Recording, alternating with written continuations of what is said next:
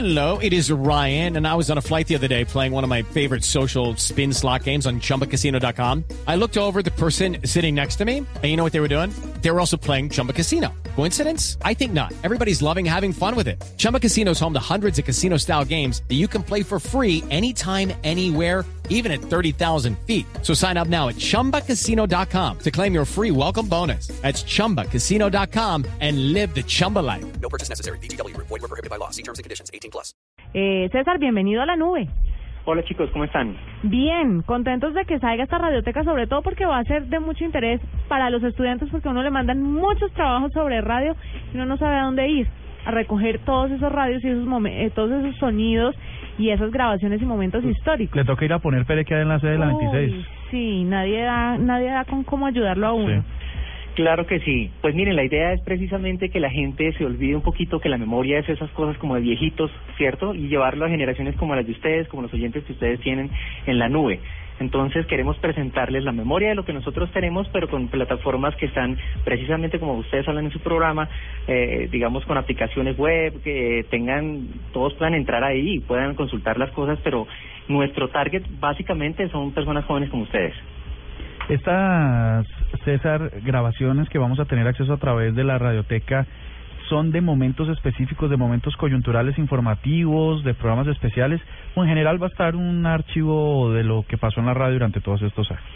Bueno, mira, entonces eh, la idea es que este es el como el, final de un proceso largo que hemos hecho. No solamente, pues hablamos de, de que la primera grabación que van a encontrar ahí de 1940, pues es un proceso supremamente largo, pero digamos que hemos venido trabajando con el tiempo en esta propuesta y ha sido muy, muy, muy chévere en la medida en que hemos podido organizar unos audios que son de la historia, digamos, trascendental, son como hitos históricos de la historia de nuestro país que presentamos a través de, la radioteca en tres entregas cada jueves con cuatro audios nuevos. Es decir, cada jueves ustedes cuando entren a la página principal del tiempo y, y hagan clic en nuestro bannercito que tenemos en la radioteca, ahí van a encontrar cada jueves cuatro audios distintos. Estos hay de todo tipo, hay desde, por ejemplo, la primera emisión que nosotros tuvimos en 1940, exactamente el primero de febrero, a cosas que de pronto ustedes no sabían, como un intento de pasto bastante particular que se hizo desde la ciudad de Pasto. Es decir, el, el presidente de aquel entonces fue a Pasto y allá lo cogieron unos militares y entonces intentaron dar un golpe de Estado, pero pues un golpe de Estado muy chistoso porque pues ustedes saben que por lo general los golpes de Estado se dan en las capitales. Entonces son cosas que de pronto esta generación no conoce y tratamos como de presentarles de una forma como amena, como divertida, entonces para que ustedes vayan entendiendo un poquito de cómo es la memoria de nuestro país.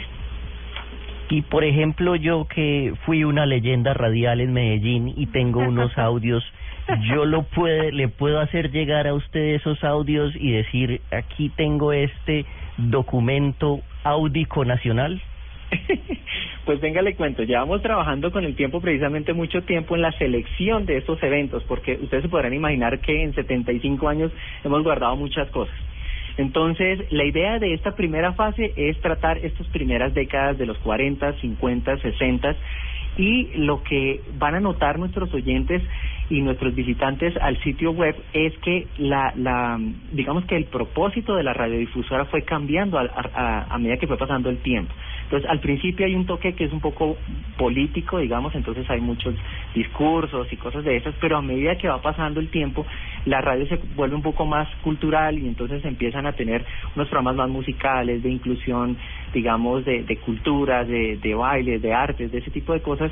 Y la idea es que más adelante vamos a tener una segunda fase. De pronto algún día llegamos a tener esas grabaciones, pero por Sí, ahora no le puedo, no le puedo conse- eh, asegurar nada.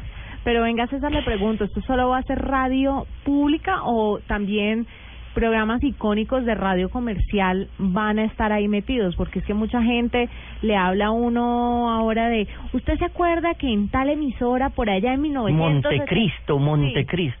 Eh, o sea, hay un montón de cosas que uno debería debería tener un sitio donde poder ir y decir, ah, a esto se refieren cuando hablan de el inicio de este programa que yo estoy escuchando y que fue que es la mutación de eso que pasó en esos años.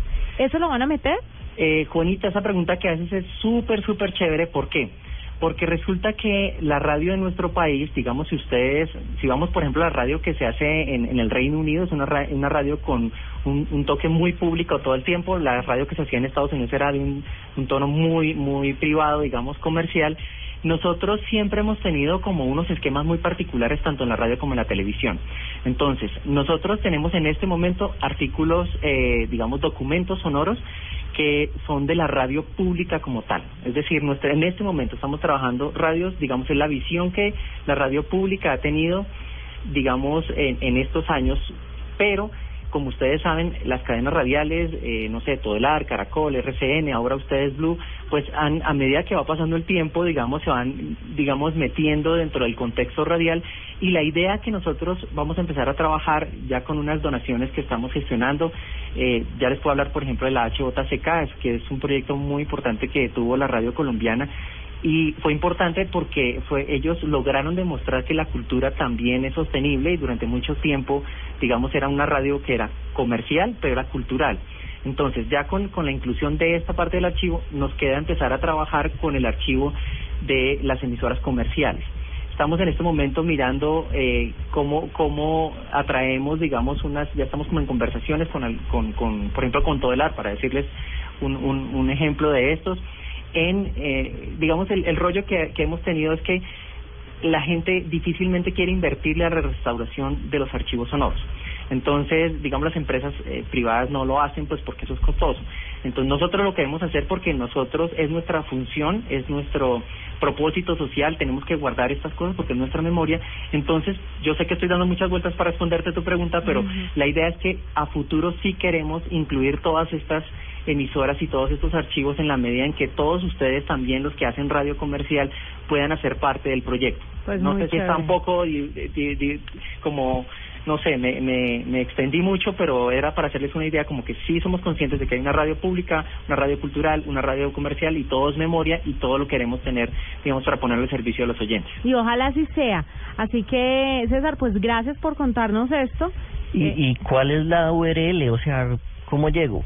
Miren, es muy fácil. Usted entra a la página principal del tiempo y ahí va a encontrar un, eh, un banner que dice la radioteca. Entonces usted le da clic ahí, es como la forma más fácil de entrar. O sea, no le doy porque resulta que como eso está en el dominio, ustedes lo saben mejor que yo, entonces sería el dominio más o menos como www.eltiempo eh, slash la radioteca. Pero entonces lo más fácil de pronto es entrar a la página principal, ahí lo buscan ustedes el, el, el, ¿El banner? el bannercito, Radioteca. le dan clic y ahí entran. Y cada jueves de aquí en adelante ustedes van a encontrar cuatro audios nuevos.